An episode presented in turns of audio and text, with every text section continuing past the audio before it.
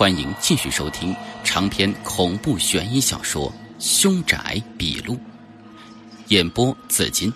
喜欢本故事，别忘了订阅以及打赏一下。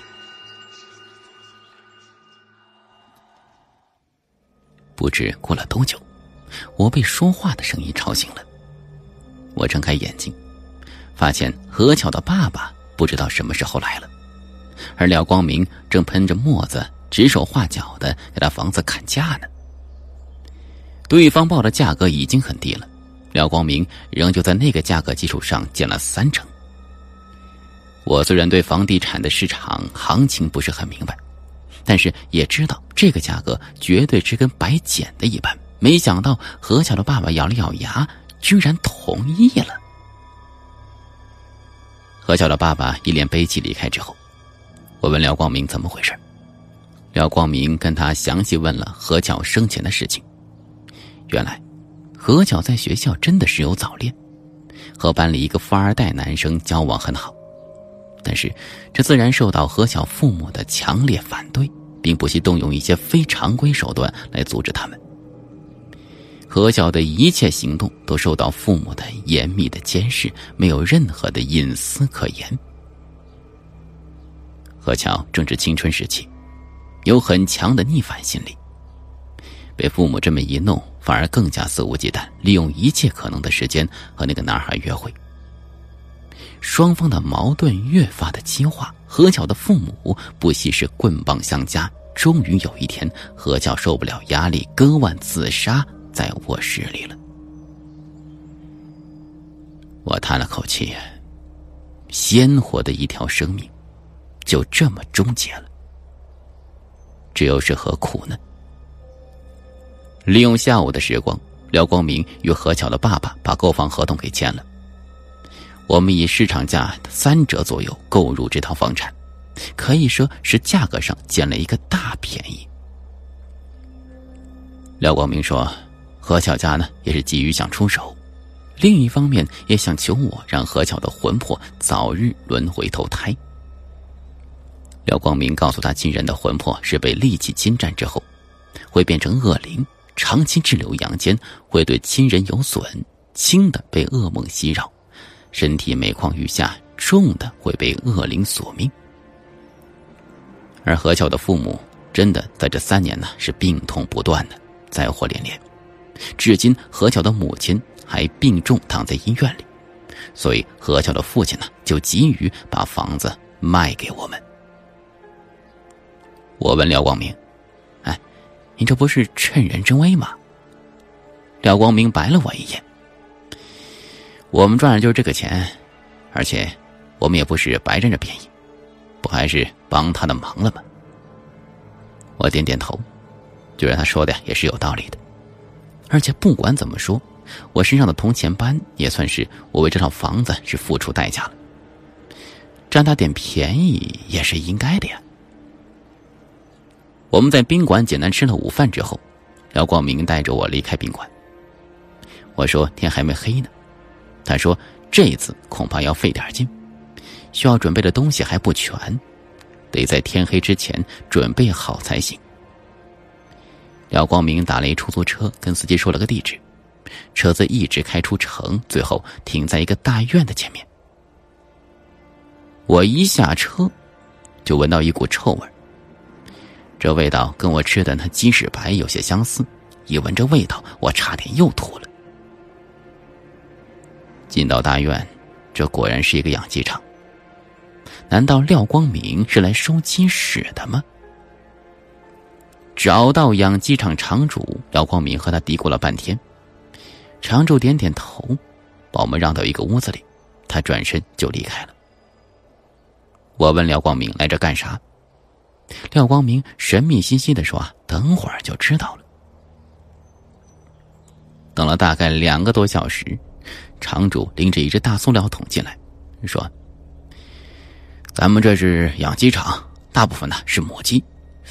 按照您说的，没交配过的大公鸡也就二十多只，都杀了，鸡血在这里呢。”我看了一眼。那塑料桶中全都是血，表面上飘着一层血沫子，看着别提多恶心了。廖光明点点头说：“还有呢。”场主又摸出一个塑料瓶，是矿泉水瓶，里面白花花的，也不知道是啥。廖光明拧开盖子让我闻，我一探头，一股恶臭扑鼻而来。我操！正宗的鸡屎白呀！我再也忍不住了，冲出去呕吐起来。我听到身后廖光明说：“不错，吐成这样，哼，应该是正品。”我们拎着一桶鸡血和一瓶鸡屎白离开养鸡场，当然也付了场主一笔钱。离开养鸡场之后呢，我们又去了宠物市场。可惜的是啊，时间有些晚了，宠物市场散了大半，剩下零零碎碎几家还在开门做生意。廖光明走完这几家，两手空空，有些无奈。廖光明说：“啊狗能够通灵，狗眼能看到邪物。”昨天的镜子毁了，今天呢就得看狗了。可惜我们没时间去寻找好狗，只能来宠物市场碰碰运气。结果这里宠物狗呢常年是人工饲养，早就没了狗性了，买了也是送死的货色。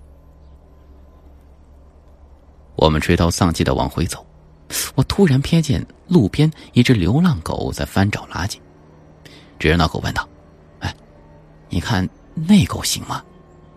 廖光明眼睛一亮，聊胜于无，总比没有强吧。我急忙跑回宠物市场，买两袋狗粮回去喂那流浪狗。结果那破狗可能没吃过这么高级东西，闻了闻呢，又继续翻找它的垃圾了。我不得不又去旁边便利店买几根火腿肠。那流浪狗狼吞虎咽吃了两根之后，立马冲我摇起尾巴。我一咧嘴，看那破狗瘦的跟干巴鸡似的，怀疑这么个东西能管用吗？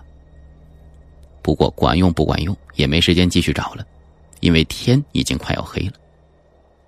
我拎着一大桶鸡血，牵着狗，跟着廖光明，又来到了那栋居民楼。廖光明背着个大背包。里面鼓鼓囊囊的，不知道装了一些什么。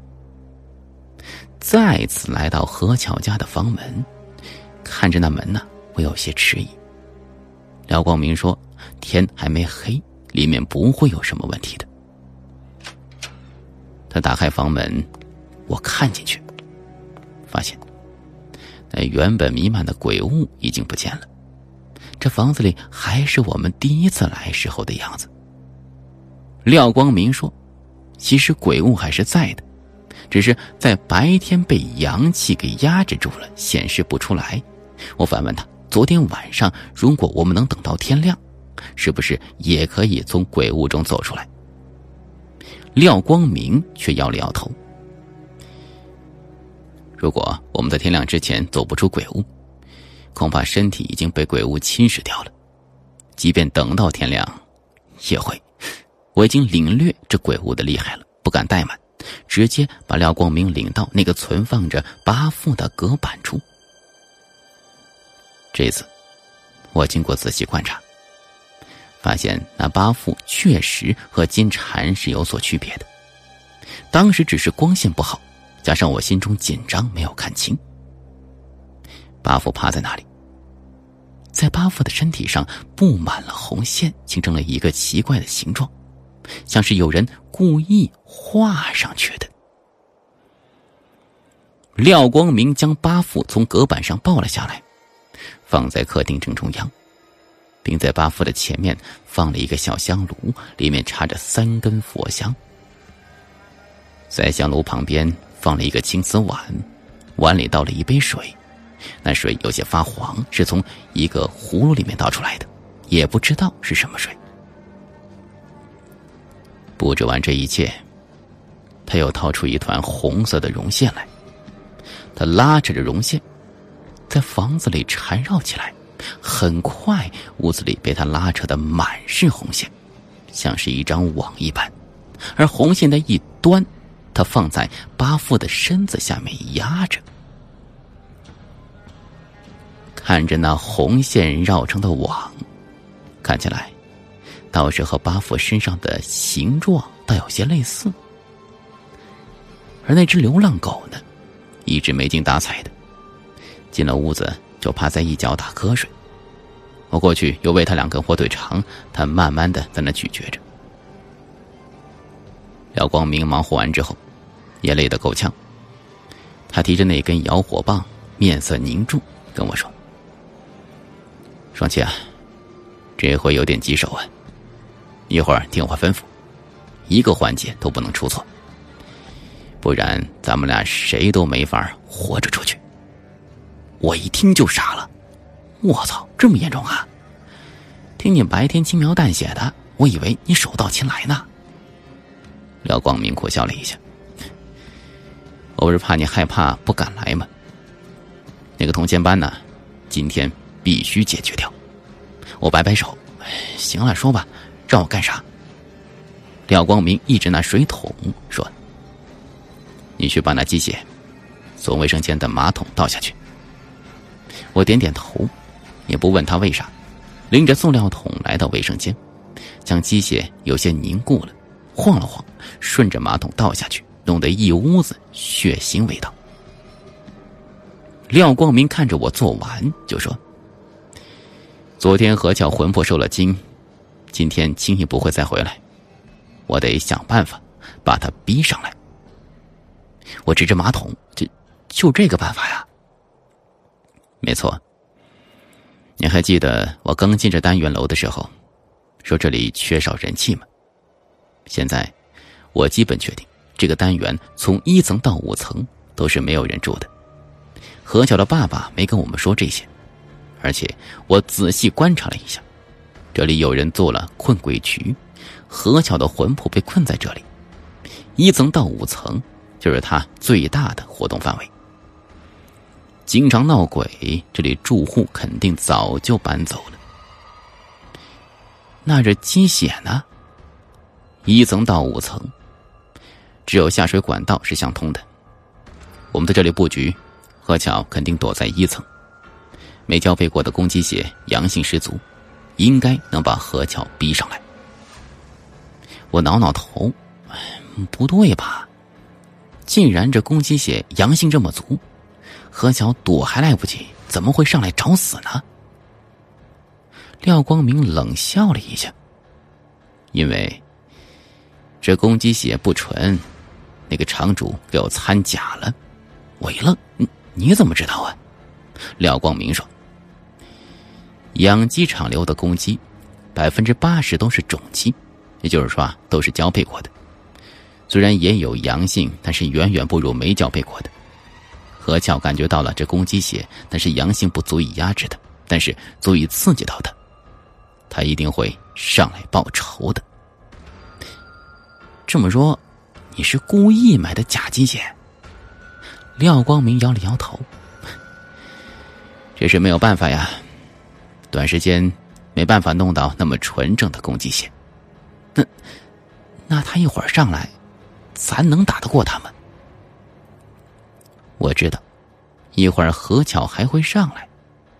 想到昨天趴在我身上的女鬼，我心中就一阵的紧张。